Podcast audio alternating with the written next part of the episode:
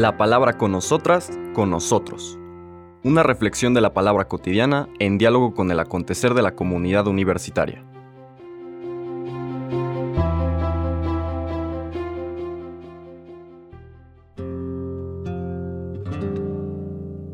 Hola, buenos días.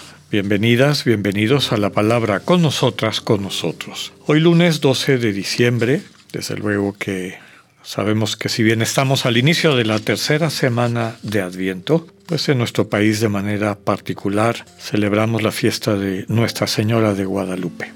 Las lecturas, por lo tanto, están dirigidas a reflexionar sobre lo que este misterio de la presencia mariana a lo largo de la historia de la salvación y en particular de nuestro pueblo nos transmiten. Por eso dejamos a un lado el camino que habíamos ido recorriendo con los evangelios para prepararnos al tiempo de Navidad a través del Adviento y tenemos una lectura del Evangelio de San Lucas, ahora en el capítulo 1, versículos del 39 al 48. Es el relato, una parte del relato de la escena de la visitación.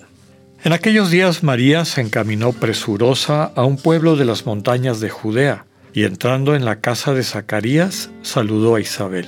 En cuanto ésta oyó el saludo de María, la criatura saltó en su seno. Entonces Isabel quedó llena del Espíritu Santo y levantando la voz exclamó, Bendita tú entre las mujeres y bendito el fruto de tu vientre. ¿Quién soy yo para que la madre de mi Señor venga a verme. Apenas llegó tu saludo a mis oídos, el niño saltó de gozo en mi seno. Dichosa tú que has creído, porque se cumplirá cuanto te fue anunciado de parte del Señor. Entonces dijo María, mi alma glorifica al Señor, y mi espíritu se llena de júbilo en Dios mi Salvador, porque puso sus ojos en la humildad de su esclava. Palabra del Señor. Comentaba que cambian desde luego las lecturas, pero de cualquier manera son apropiadas también para este tiempo de Adviento, porque la temática fundamental de esta semana previa a la novena de Navidad, que empieza el 16 de diciembre, es una invitación a la conversión de corazón a tener una actitud de acogida, a dejarse sorprender por el Dios que rompe nuestros esquemas, nuestras maneras de entender las cosas, que nos invita a una vida renovada, a una vida plena, a una vida transformada.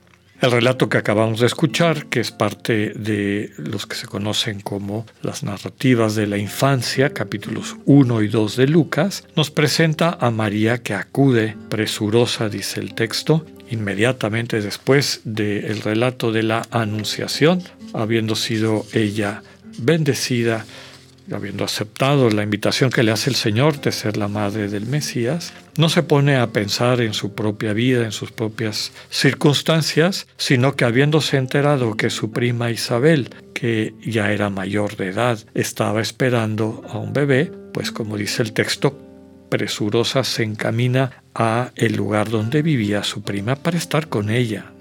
Aquí vemos en todo el relato de, de Lucas y podemos decir que lo encontramos en todos los evangelios, que nuevamente Dios rompe nuestros esquemas de pensar en la trascendencia. ¿Qué es este Dios? ¿Qué es esta realidad última?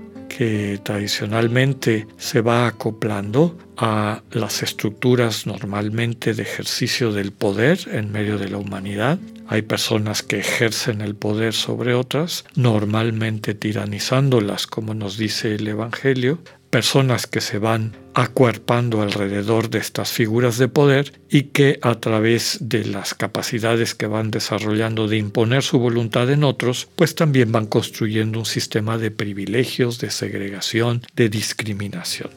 Y ante esto Dios viene a voltear las cosas, a romper estos esquemas y a mostrarnos, a mostrarnos, a revelarnos cuál es su naturaleza verdadera, su naturaleza última.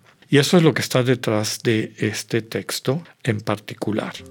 El destino del mundo, el cambio de la realidad, el proyecto de Dios, no se está desarrollando en los salones de los palacios de esa época, del palacio de Herodes, ni siquiera en los salones del templo de Jerusalén, sino en este intercambio sencillo de dos mujeres que se encuentran.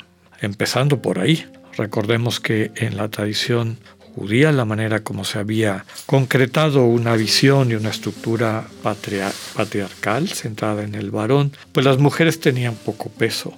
Y aquí estas dos mujeres son de las primeras que perciben este, esta invitación a una transformación de sensibilidad y corazón que Dios le hace a toda la humanidad. Dios se encuentra o lo encontramos en lo sencillo y cotidiano. No tenemos que crear eh, escenarios o circunstancias particularmente llamativas para poderlo encontrar. De hecho, es en eso, en la vida de todos los días, donde Dios se manifiesta. Todo el relato nos presenta un acto de amor concreto, el amor concreto de María, que va a ayudar, a visitar, a fortalecer, confortar a su prima Isabel en esta circunstancia. Nos dice el texto que el Espíritu Santo llena a Isabel. Recordemos que el Espíritu Santo, esta tercera persona de la Trinidad, lo que opera en nosotros es la comunión, el amor. Cuando el Espíritu Santo está actuando, lo que sentimos es este vínculo profundo con las personas que amamos, las personas divinas y también las personas humanas. Y eso es lo que está viviendo Isabel. Percibe el amor, cata el amor con el que María ha llegado. El niño también, el niño que espera en su seno, Juan el Bautista, también capta eso y por eso dice que saltó de gozo en el seno de la propia Isabel. Hay un mensaje también a través de María para toda la humanidad, la dicha de aquellos que creyeron, aquellos que tuvieron confianza. ¿Confianza en qué? De convertirse, es decir, de cambiar su atención a las cosas realmente importantes, es decir, quitárselas a aquellas que demandan una y otra vez nuestra atención en la cotidianidad, normalmente circunstancias que tienen que ver poco con lo verdaderamente importante, pero que se nos presentan como urgentes, que tenemos que atender, etc. ¿no? Recordemos que la conversión, lo vamos a ver con claridad a lo largo de toda la semana, no es tanto un cambio de conducta, digamos que eso está vinculado con el arrepentimiento y este deseo de, estar en el mundo e interactuar de una forma más constructiva, la conversión es un paso previo y significa a qué le pongo atención.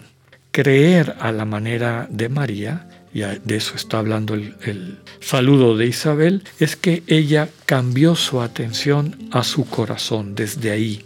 Ahí creyó, ahí es donde escuchó esta promesa de Dios, ahí pudo consolidar las prioridades que ella había ido intuyendo, desarrollando a lo largo de su vida y ahora se abre, se abrió a esta invitación que Dios le hace de acoger en su seno al Mesías.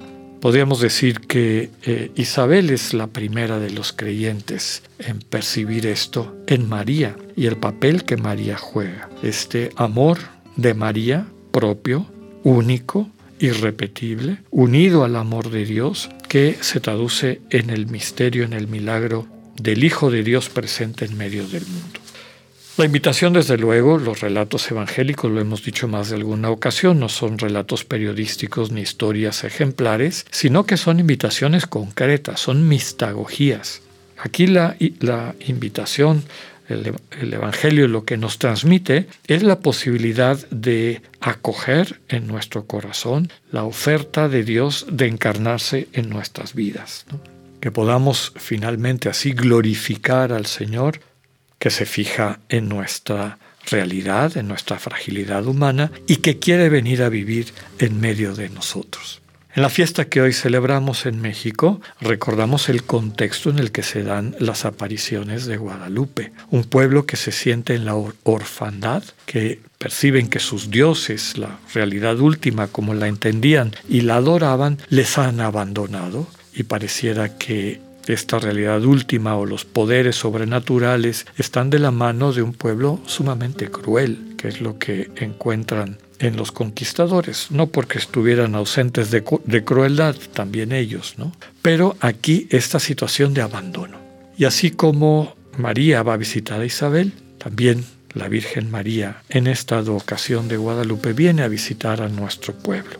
Por eso cuando nos acercamos, igual que Isabel, cuando nos acercamos a María de Guadalupe, que la tradición la presenta como la María que está esperando, igual que la que va a visitar a Isabel, pues en nuestro corazón brincamos de gozo y sentimos que viene a visitarnos la Madre del Señor.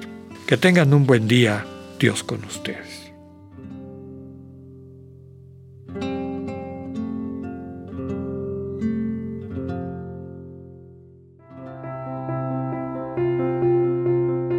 Acabamos de escuchar el mensaje del Padre Alexander Satirka. Escúchalo de lunes a viernes a las 8.45 de la mañana por radiveroleón.com o a través de nuestra app gratuita para iOS y Android. Radivero León, no todo está dicho.